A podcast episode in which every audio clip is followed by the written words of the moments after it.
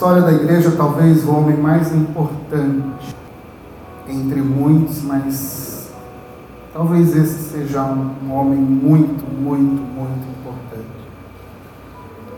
O meu texto para compartilhar com você nessa noite está no livro de Atos, no capítulo 9. Nós iremos dar uma olhadinha. Esse é um culto de ensino? Sim ou não? Sim. Amém ou não amém? amém? Então vamos aprender um pouquinho. Vamos ver o que o Espírito tem para nós nessa noite.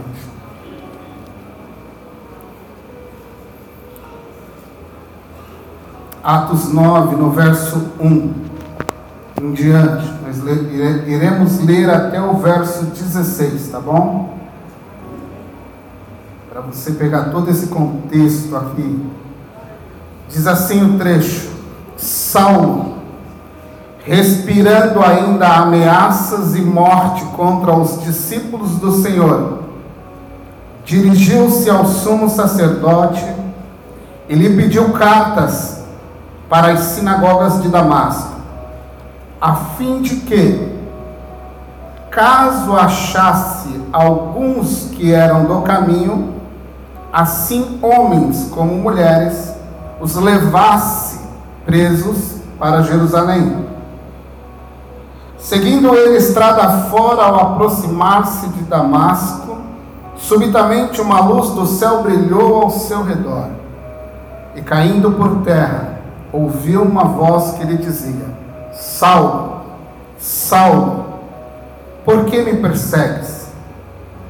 Ele perguntou: Quem és tu, Senhor? E a resposta foi: Eu sou Jesus, a quem tu persegues. Mas levanta-te, entra na cidade, onde te dirão o que te convém fazer. Seus companheiros de viagens pararam emudecidos, ouvindo a voz e não vendo contudo ninguém. Então se levantou Saulo da terra e, abrindo os olhos, nada podia ver.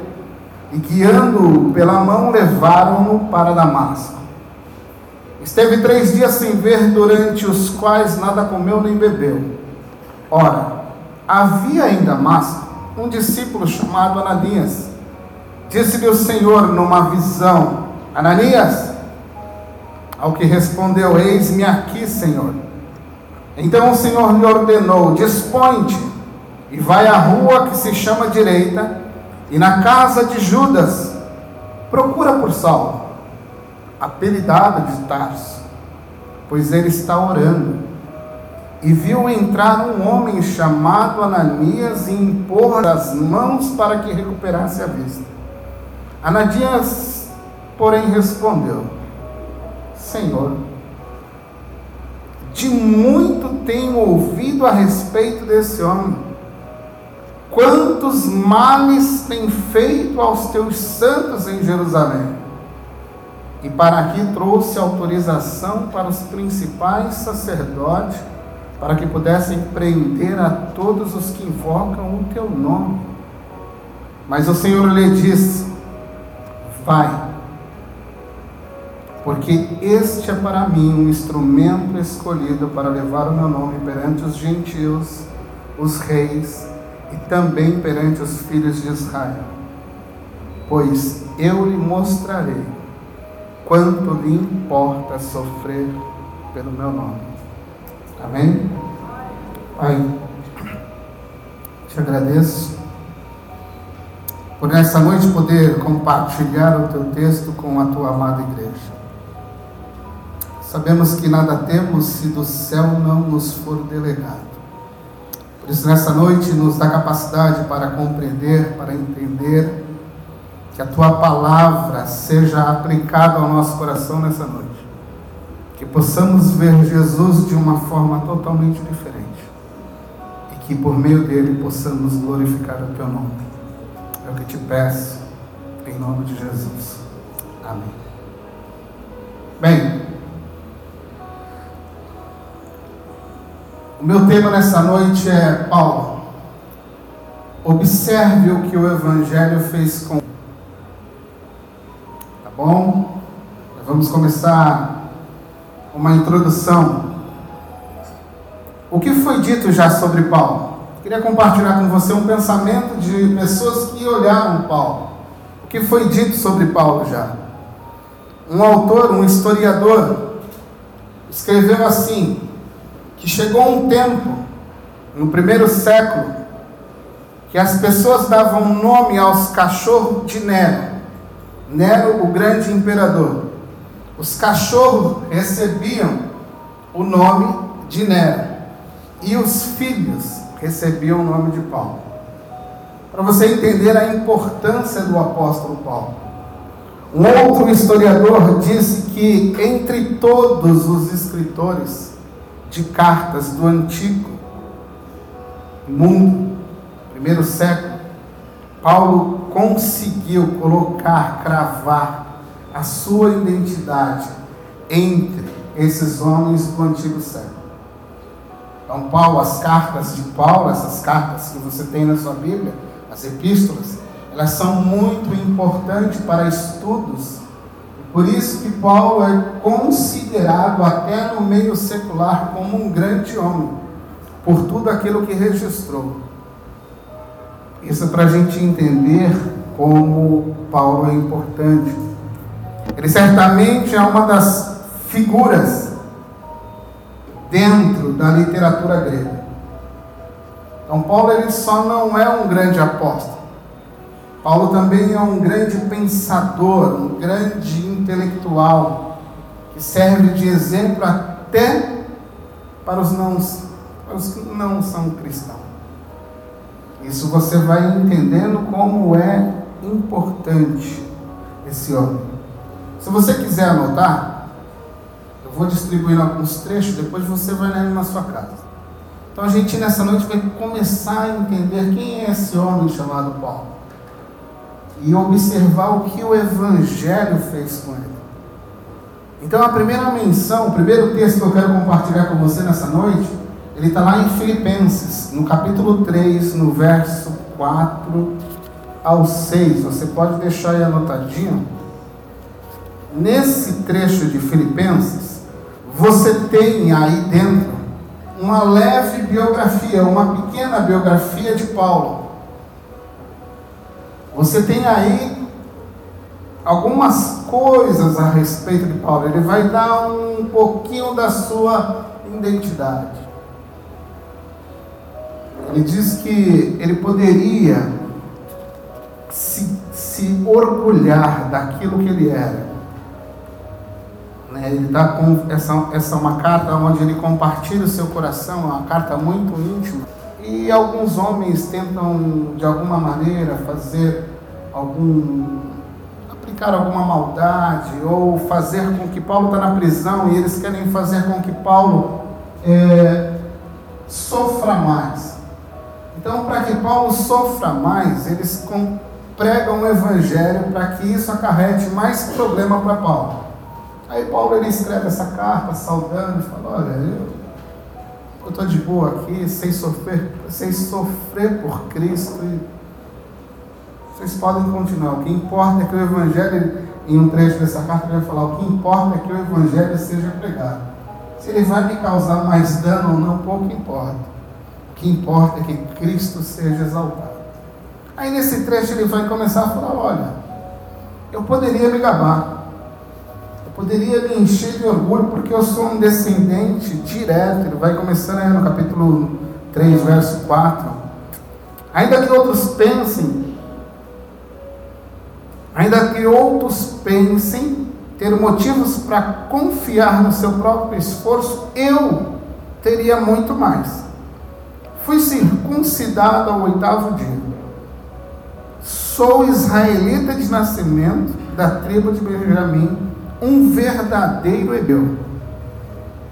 Era membro dos fariseus, extremamente obediente à lei. Era tão zeloso que perseguia a igreja, quanto à justiça, cumpria a lei com todo rigor. Então você vê, você pode observar nesse trecho Paulo ele começa a mostrar sua identidade para esse grupo de homens e você começa a entender quem é Paulo por esse trecho. Um homem extremamente religioso, um homem que é um descendente direto de uma tribo de Benjamim, ou da tribo de Benjamim, um judeu original, sem mescla. E ele começa a mostrar sua nacionalidade. Quem é ele? Ele também é, tem uma outra nacionalidade, ele foi concedido a ele o direito de ser um cidadão romano. Então Paulo ele é também um cidadão romano. Por isso que ao seu nome vem um apelido de Tarso. Paulo de Tarso. Talvez você não saiba, Tarso é uma das cidades onde Paulo possivelmente passou sua infância e juventude, uma das cidades mais importantes do primeiro século. Entre, vamos dizer assim, era a cidade onde se imperava a filosofia.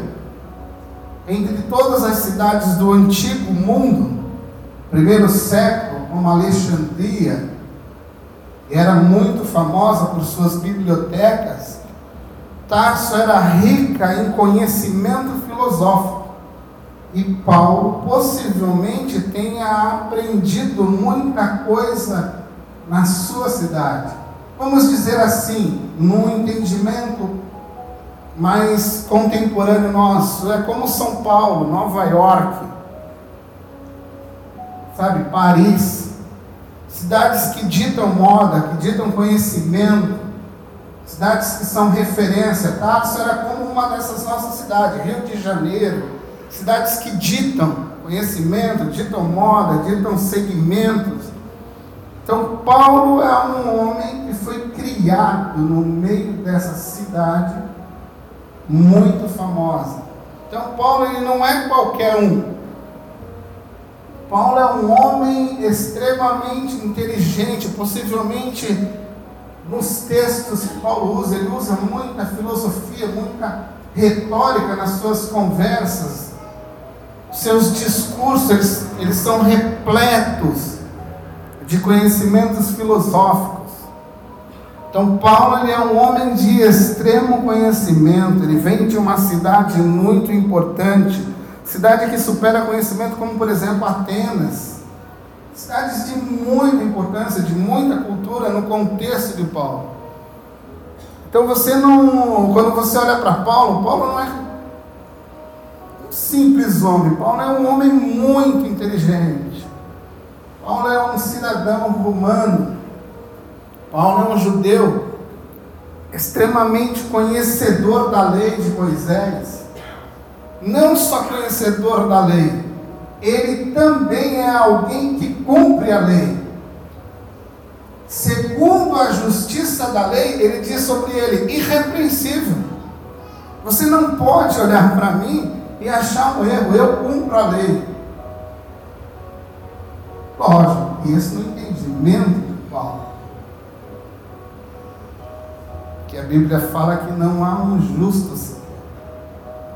Paulo depois se mostra como aquele que está entre os piores pecadores. Então, com o tempo, Paulo reconhece: nem toda aquela justiça toda foi capaz de me mudar como o Evangelho. Paulo vai ter um encontro com o Evangelho o Evangelho vai transformar Paulo. Então esse é o homem que possivelmente Paulo ele era um homem que também vem de uma família rica ou de uma família que guerreou pelo império, para que ele pudesse ter uma cidadania romana. Então ele vem de uma família que talvez seja uma família de influência em Tarso. Possivelmente Paulo é um homem extremamente conhecido, não somente dentro do judaísmo, como também dentro da sua cidade, Tarso.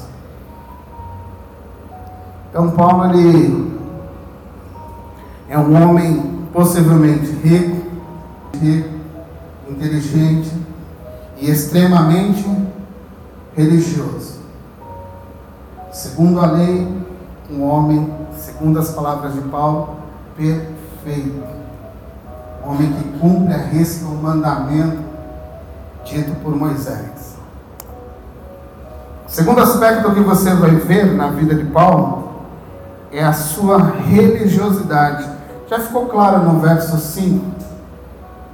Fariseu de Filipenses, você viu aí, circuncidado, fariseu, membro de uma seita ou de uma extremamente religiosa.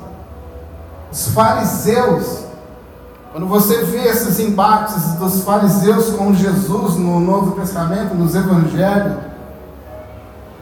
essa turma é uma turma muito famosa, porque eles se colocaram como defensores da lei de Moisés, eles se apropriaram, eles construíram ao redor da lei de Moisés mais de 600 mandamentos para além daqueles que estavam na lei de Moisés.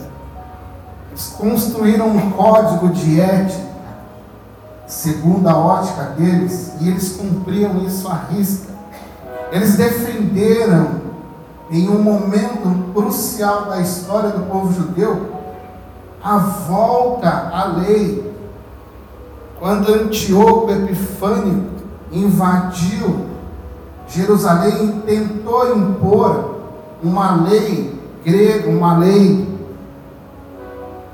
de costumes estranhos ao povo de Israel, os fariseus se levantaram para defender e chamar o povo judeu de volta e falaram: não iremos nos misturar, manteremos a nossa vida centrada na lei de Moisés. Então você vai observando a importância também de Paulo dentro de um contexto religioso no judaísmo. Uma facção poderosíssima no período do primeiro século. Eles mandavam em tudo aquilo, todo o sistema de governo, todo o sistema de sacrifícios eram coordenados por essa turma de fariseus. Você vai ver que Paulo vai até o sumo sacerdote pedir cartas para correr atrás, perseguir a igreja. Uma minoria, um grupo pequeno.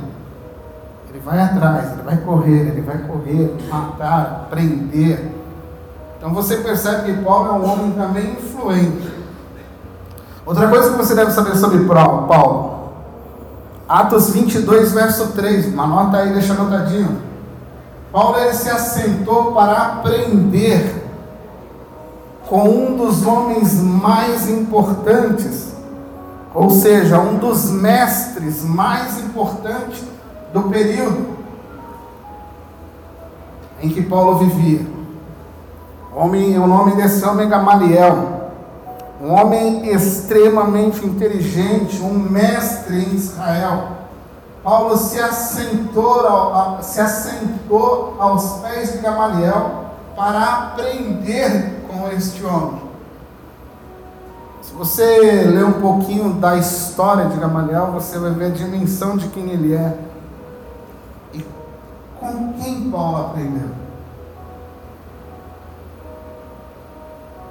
Então, Paulo é um homem extremamente religioso, um homem inteligente, um homem filosófico, um homem conhecedor da lei de Moisés, um homem que teve com mentor, da, um dos maiores mestres daquele período. Mas Paulo vai ter um encontro com com com Paulo vai ter um encontro com Jesus. Paulo vai ter um encontro com o Evangelho. Paulo vai ter um encontro com as boas novas. Mas ainda Paulo é uma ameaça para a igreja.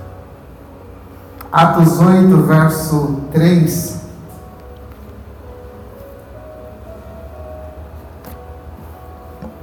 Você vai ver que Paulo, ele diz o texto: Saulo, porém, procurava destruir a igreja. Ele ia de casa em casa, arrastava para fora homens e mulheres e os lançava na prisão. Esse é Paulo. Um homem extremamente religioso, mas se você não entrar na mente daquele período, você vai achar. Mas Paulo, para você ter mais ou menos um exemplo, é como hoje. Como a turma do Talibã, como o Íris no Oriente, os extremistas, os islâmicos radicais que matam, sequestram crianças, sequestram mulheres, sequestram cristãos, queimam, degolam, fuzilam. Os Paulos de hoje. E muitas vezes eu e você, com sede de justiça, proclamamos a morte, proclamamos que eles devem morrer, que Deus deve vir com mão forte. Imagine se Deus usasse mão forte com Paulo. Lembra quando falaram bandido bom é bandido? Bandido bom é bandido? Não, é vivo. Veja aí, Paulo. Olha o que Deus pode fazer. Imagina, Imagina se bandido bom fosse bandido morto fosse aplicado a Paulo. O Evangelho sempre traz esperança. As pessoas não precisam morrer, elas precisam do Evangelho. As pessoas não precisam morrer, elas precisam de Jesus. Ainda que a minha sede de justiça queira a morte dessas pessoas, mas elas precisam do perdão e da graça do nosso Senhor Jesus Cristo o pior delinquente, ele precisa de Jesus. Porque o problema não está nas suas ações. O problema está no seu pecado, no seu coração, na sua natureza. Somente o Evangelho pode transformar. Somente o Evangelho transformou um homem como Paulo. Um homem que ansiava destruir a igreja um homem que desejava destruir a igreja, extremamente religioso, mas que ansiava destruir a igreja. Verso 1 e 2 do capítulo 9, você vê ali, ó. Minha versão, uma outra versão, tem aqui, ela diz assim: Saulo era motivado pela ânsia, pelo desejo de matar os discípulos de Jesus. Paulo desejava matar os discípulos. Paulo ansiava matar os discípulos de Jesus. Imagine você naquele contexto lá, sendo um seguidor de Jesus. Você tem um homem como Paulo na sua cola, ansioso, desejando te matar a qualquer custo, sem medir esforços para cumprir, arrisca isso. Porque para você, ou você para Paulo, eu para Paulo naquele período, éramos uma blasfêmia diante de como assim adorar um homem? Como assim adorar um camarada que disse ser o próprio Deus? João 10, 33. Como assim ser um seguidor de um homem que foi colocado sobre um madeiro? E segundo a nossa tradição, isso é maldito, esse homem é um maldito. Como assim existe entre nós judeus seguindo esse homem, não. Isso não suporto, isso não vai acontecer. Eu vou atrás, eu vou matar, eu vou colocar na cadeia um por um.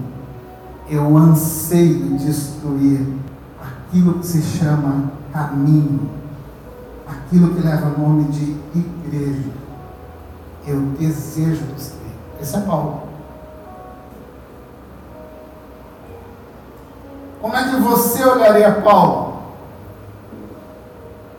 nesse período? Como é que você trataria Paulo nesse período? Eu trataria como Ananias. Senhor, temos escutado o que esse homem tem feito em Jerusalém. Ou seja, a fama de Paulo já estava longe. Então você imagine o que Paulo está fazendo em Jerusalém. Quando ele chega em Damasco, a fama dele já está lá. Senhor, temos escutado os males que esse homem tem feito em Jerusalém. Presta atenção, tem feito.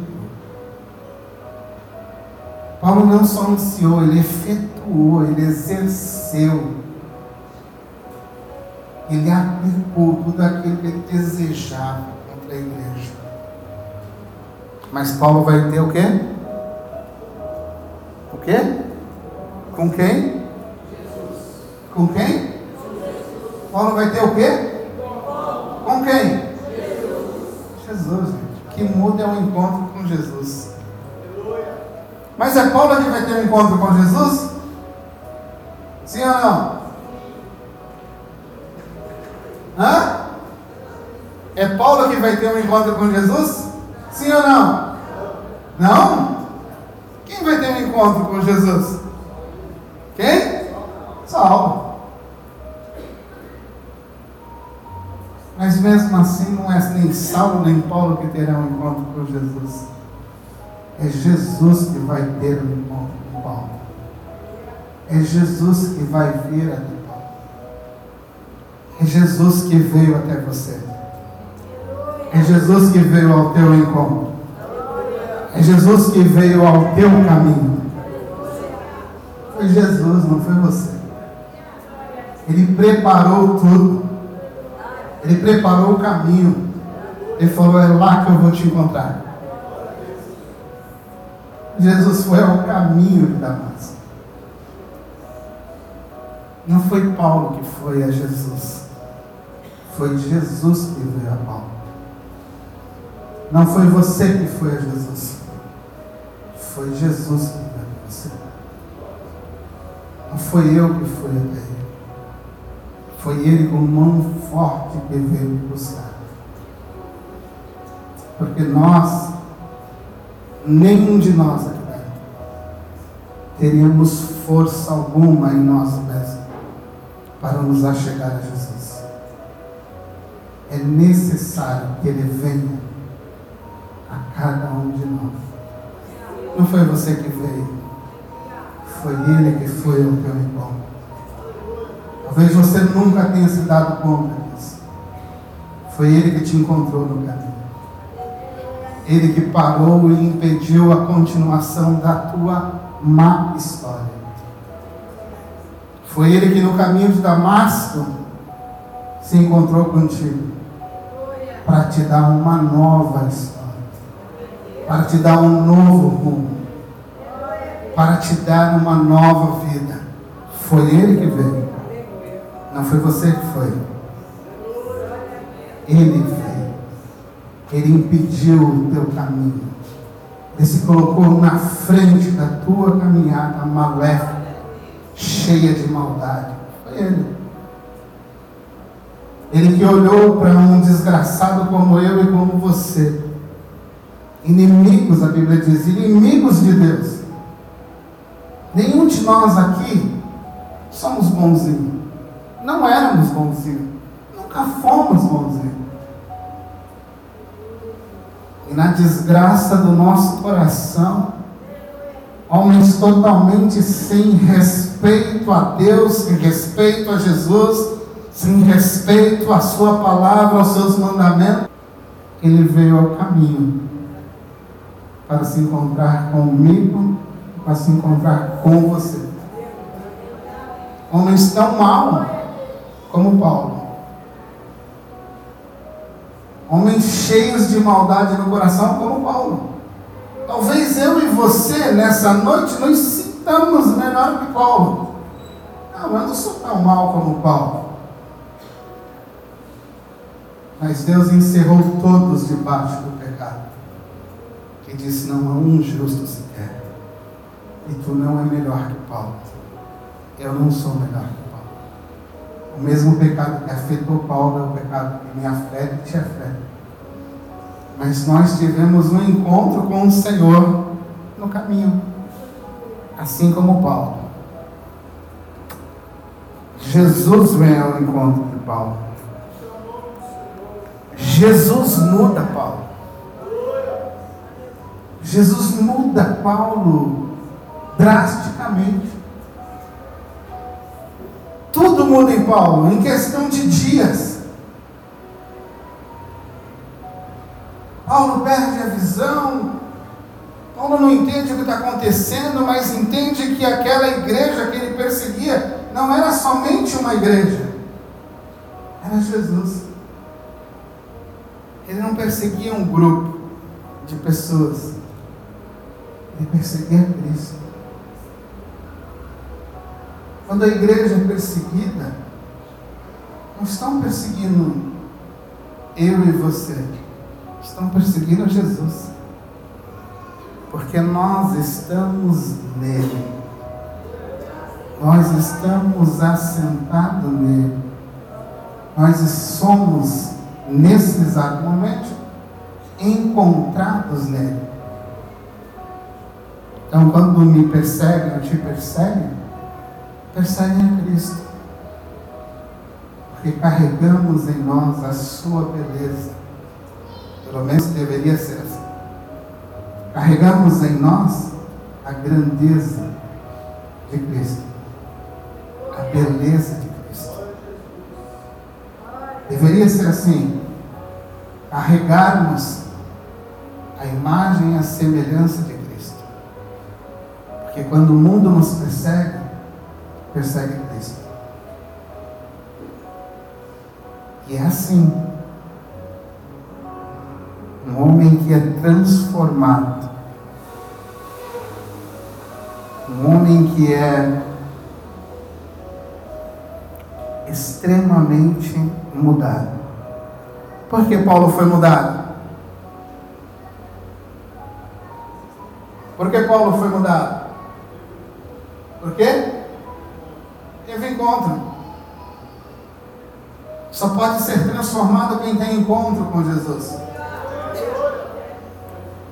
Só pode ter transformação quem se encontrou no caminho com Jesus. Não há transformação se não tem encontro. E aqui é algo muito pessoal.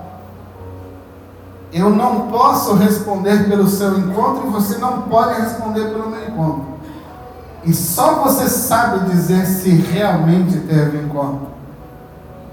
Porque o encontro muda. O encontro transforma.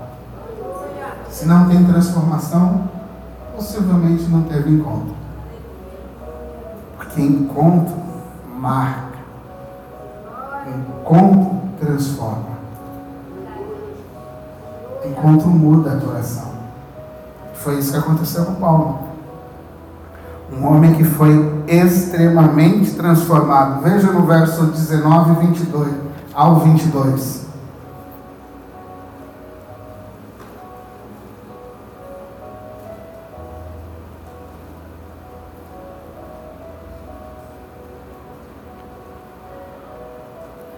comer, recuperou. Saulo permaneceu alguns dias em Damasco com os discípulos. Veja o verso 20. Logo começou a falar de Jesus nas sinagogas, dizendo: Ele é o Filho de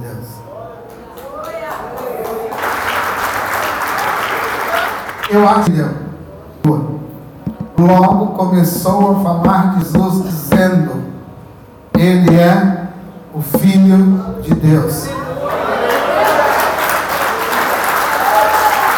Isso se chama transformação. Há três dias, Paulo era o homem que ansiava destruir a igreja. Mas ele tem um encontro com Jesus.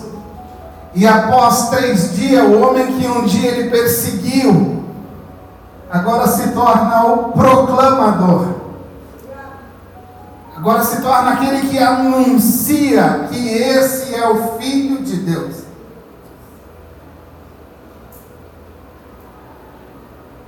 Encontro. O encontro faz você ansiar por Jesus. O encontro que transforma o coração faz você ansiar por Jesus. Encontro marca as nossas vidas, porque encontro nos revela Jesus. Olha o que o Evangelho fez em Paulo.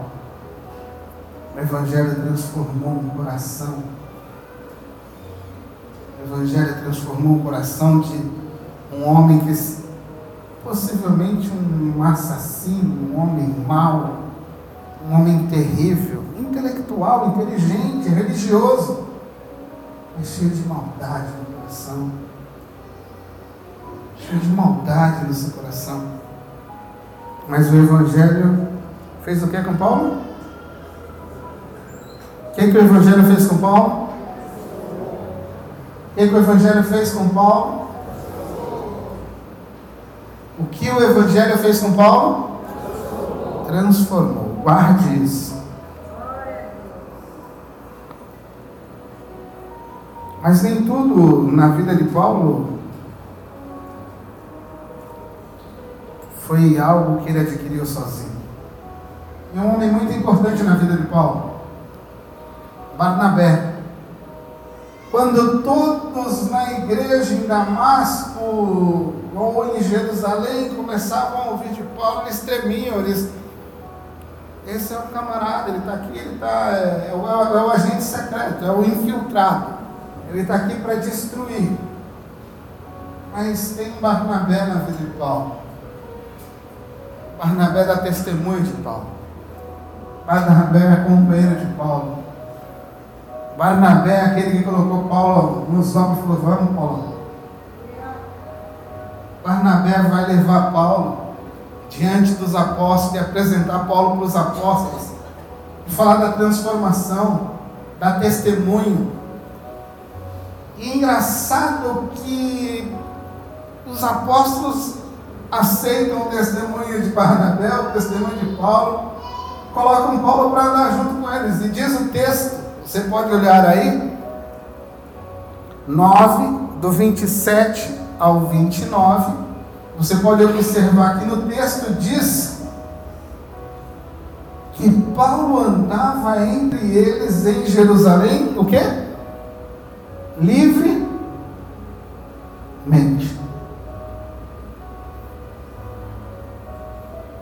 Diz assim: Então Barnabé levou aos apóstolos e lhes contou como Saulo tinha visto o Senhor no caminho de Damasco e o que lhe havia falado. Contou também que em Damasco Paulo havia pregado corajosamente em nome de quem? De Jesus. Saulo permaneceu com os apóstolos e andava com eles em Jerusalém, pregando corajosamente no nome do Senhor Jesus Cristo.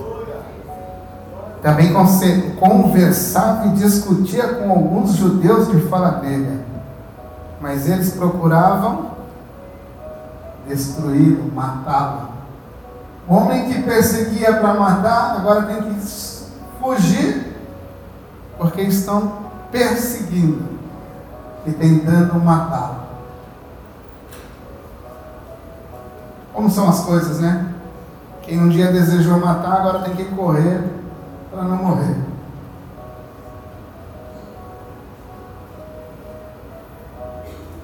Cuidado com aquilo que você semeia. A Bíblia diz que tudo aquilo que semeamos iremos colher ao seu tempo. Então tome muito cuidado com o que você semeia. O homem que um dia perseguiu, agora passa a ser perseguido. Um homem que um dia infligiu dor, Jesus falou: Ele vai sofrer por mim. vai entender o que ele tentou fazer.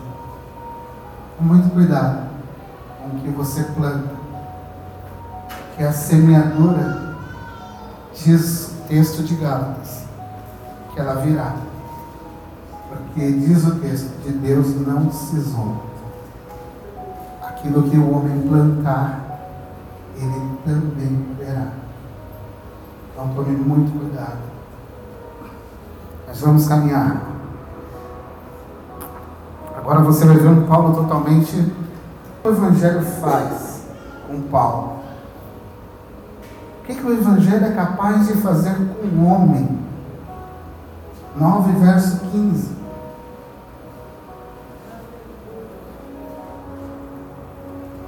Primeira coisa que Jesus falou: Tu serás apóstolo dos gentios.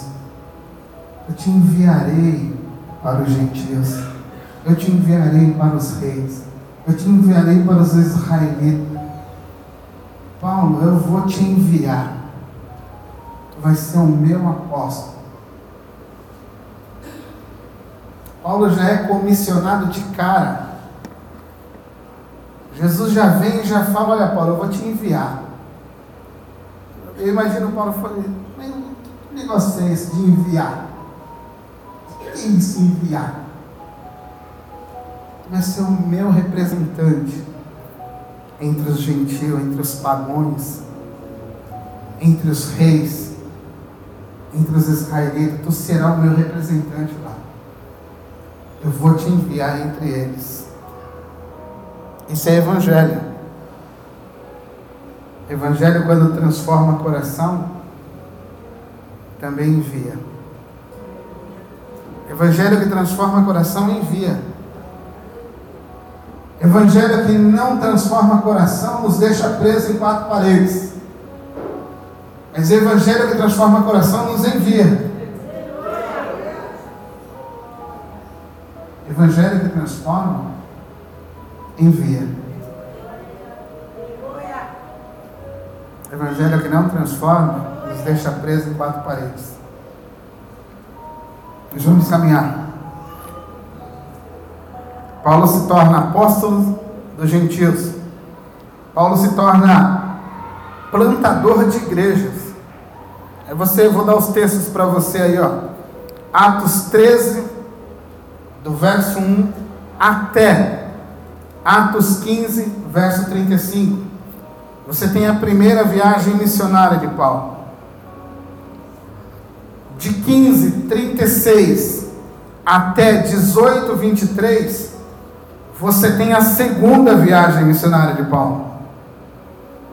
Do 18, 24 ao 21, 17, você tem a terceira viagem missionária de Paulo. Evangelho que transforma é evangelho que envia. Evangelho que muda coração é evangelho envia. Evangelho que transforma coração é evangelho que nos faz preocupar com a próxima geração. Ele nos leva a uma preocupação com a geração futura, com aqueles que estão perdidos. O evangelho que transforma, transformou esse homem em um grande missionário homem que foi apedrejado, assaltado, chicoteado, passou fome, passou frio, foi preso. Mas um dia ele escreveu uma carta, tudo posso naquele que me Entenda um contexto onde ele está escrevendo isso. Ele está numa cadeira, está aprisionado. E ele está dizendo, escrevendo para os irmãos em Filipos.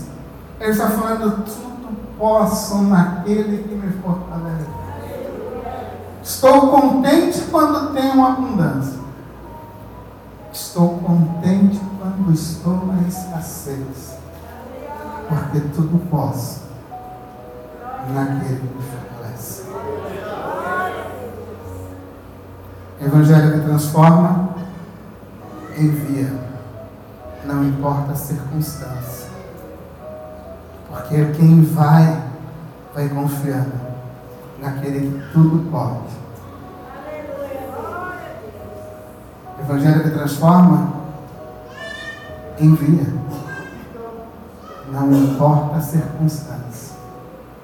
Não importa se está frio, se está calor, não importa se tem dinheiro, se não tem dinheiro. Não importa. O Evangelho ele transforma, envia, porque confia naquele que tudo pode. Tudo posso naquele que me fortalece. Tudo posso naquele que me fortalece.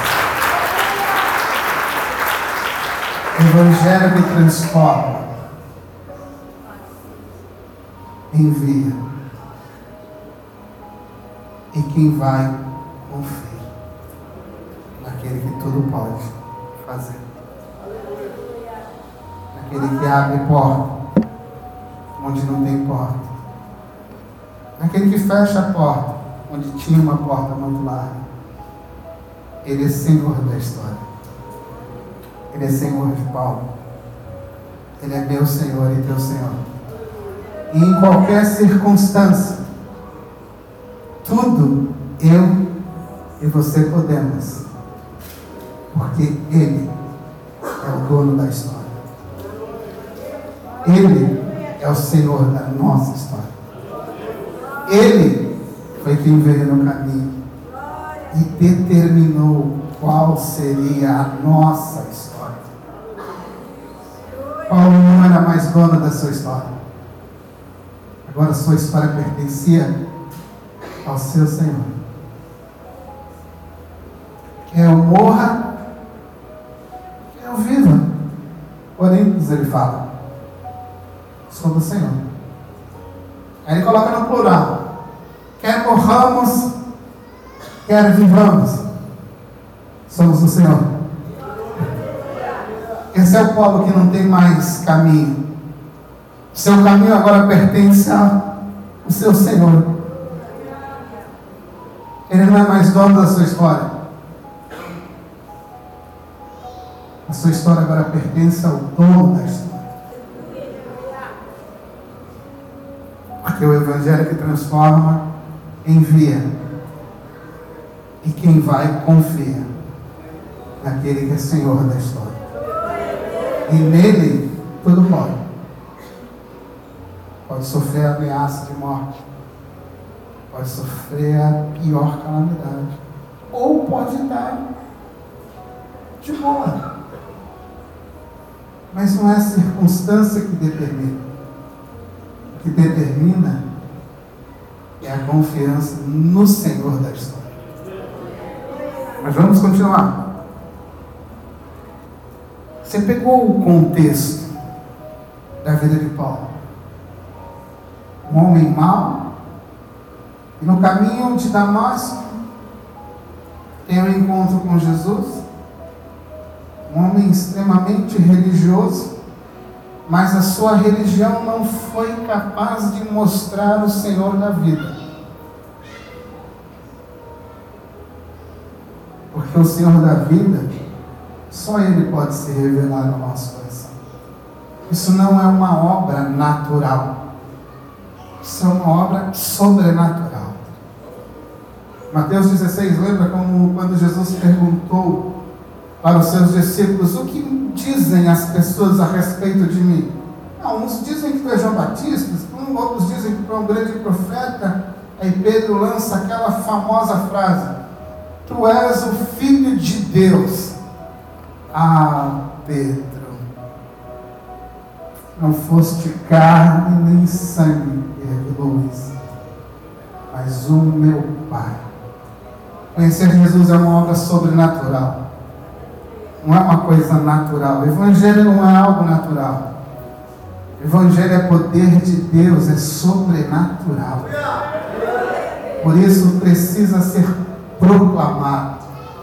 Por isso precisa ser dito. Por isso precisa ser anunciado. O mesmo Paulo disse: se não há quem pregue, como crerão? Romanos 10. É preciso anunciar, é preciso falar, porque Evangelho que transforma nos faz testemunhas de Jesus. Lembra o que aconteceu com Paulo? Acabamos de ver uns versos antes.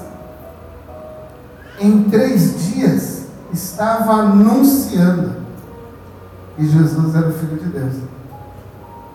E nessa noite, se você entrou aqui, tem um encontro com Jesus ou não teve um encontro com Jesus, ele está no caminho.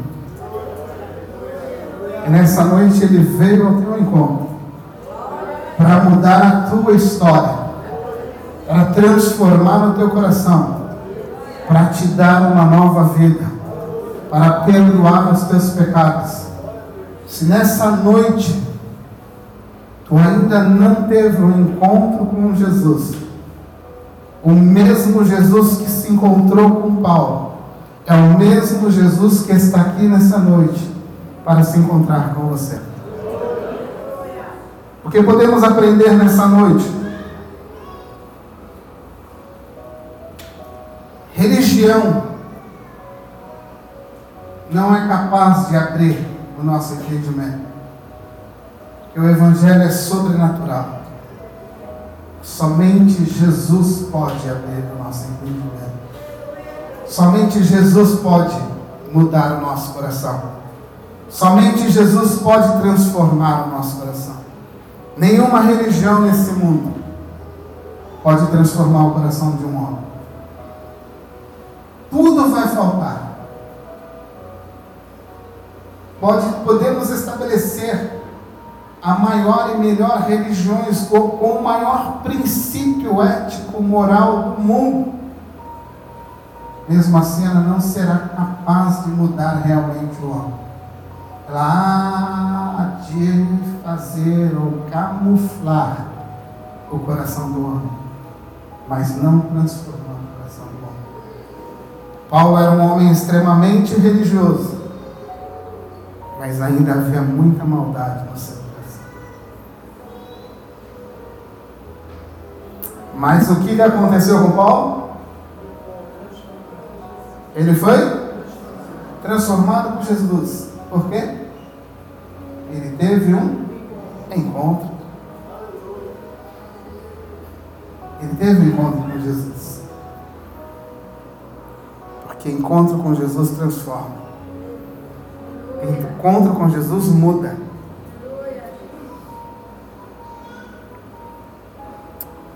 A transformação que Jesus causa em nós, ela nos conduz a três caminhos: amor pela Santíssima Trindade, Deus Pai, Deus Filho, Deus Espírito Santo.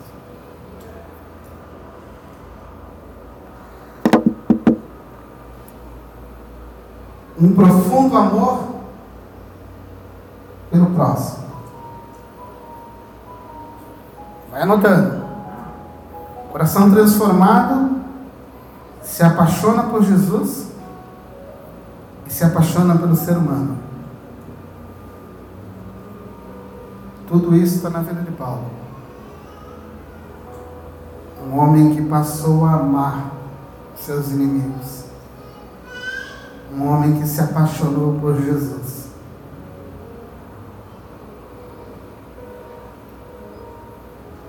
O Evangelho que transforma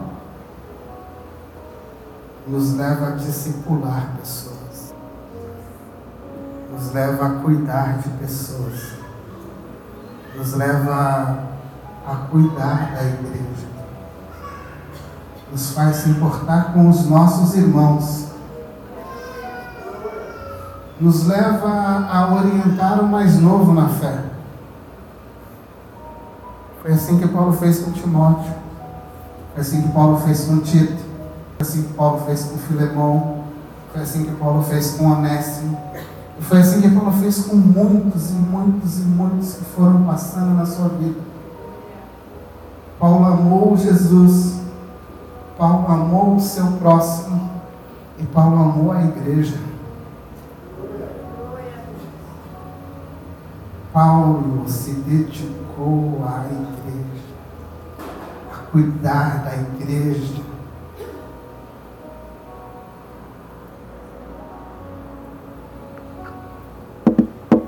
Você viu o que o Evangelho fez com Paulo? Você observou o que o Evangelho fez com Paulo? Você enxergou o que o Evangelho fez com Paulo? Sim ou não? Tem uma pergunta para você agora. Eu gostaria que você pensasse bem antes de responder. O que o Evangelho tem feito em você?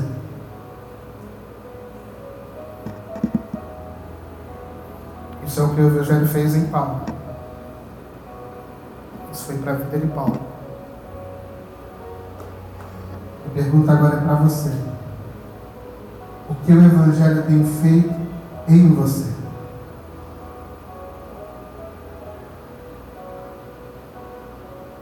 Pense nisso. O que esse Evangelho tem feito com você? Esse Evangelho tem levado você a se apaixonar por Jesus? Mas apaixonar por Jesus é só uma etapa desse Evangelho. Esse Evangelho tem te levado a proclamar Jesus entre os que estão mortos, do lado de fora? Você recebeu vida. Você teve encontro com Jesus. E o que esse Evangelho está fazendo em você?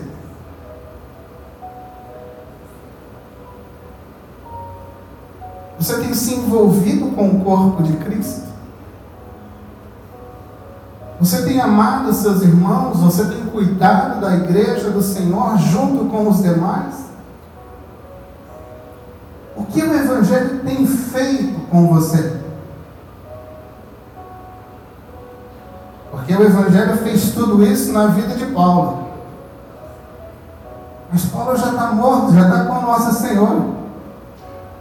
Paulo fez o que tinha que fazer. A vida dele foi um sucesso na mão do Senhor. Mas pensa, o que o Evangelho tem feito na sua vida? Ele tem transformado a sua casa, ele tem transformado o seu ambiente de trabalho, ele tem transformado a sua ida na faculdade, na escola. O que o Evangelho tem causado em você?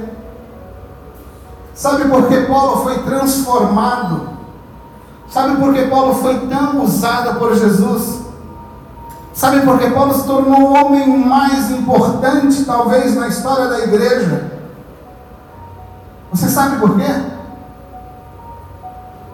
Ele teve um encontro com Jesus. Isso é de suma importância. Mas o que motivou Paulo foi o seu amor por Jesus.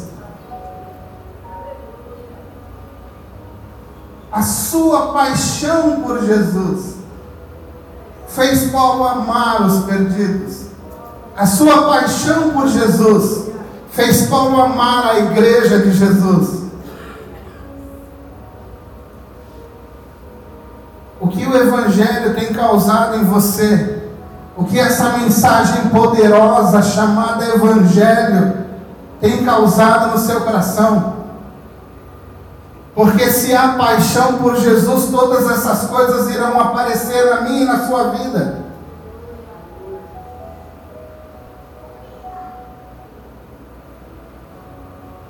Você só pode ir além se você amar Jesus. Eu só posso ir além se eu amar Jesus. O que o Evangelho tem causado em você? Qual é o impacto que o Evangelho tem causado por meio da sua vida lá fora?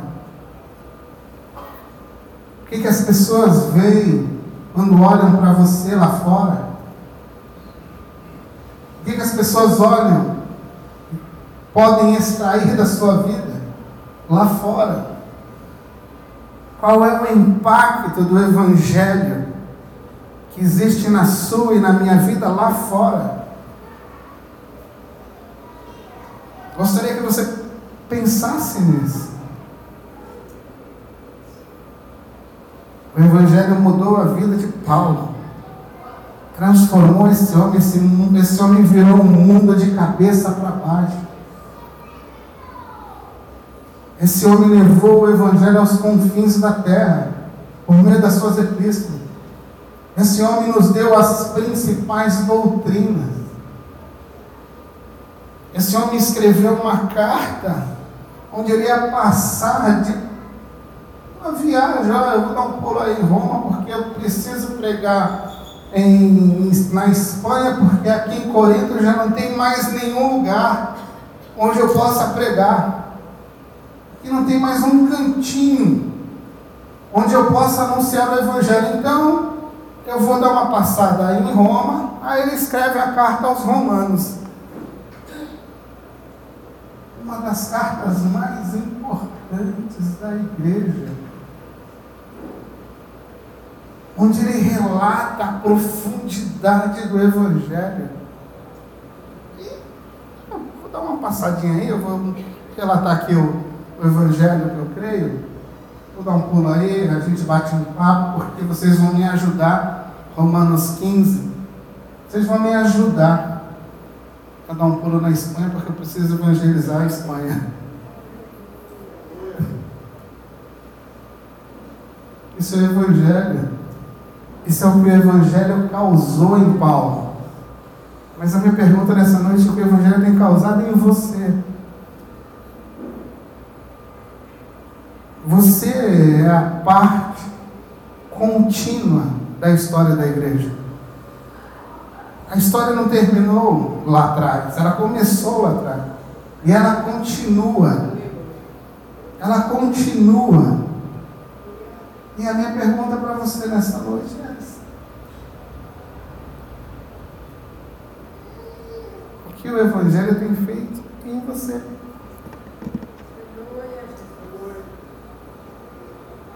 O que o Evangelho tem feito em mim? Concluo. Grande amigo. Paulo foi um excelente pastor. Paulo foi um missionário apaixonado por Jesus e por sua missão. Paulo foi um extraordinário teólogo e mestre. Mas acima de tudo, Paulo compreendia que era um grande pecador, salvo pela graça e justificado pela fé no Filho de Deus.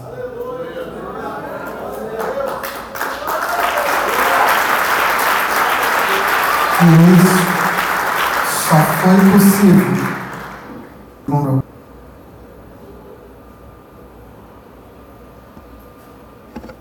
Isso só foi possível porque ele se encontrou com Jesus.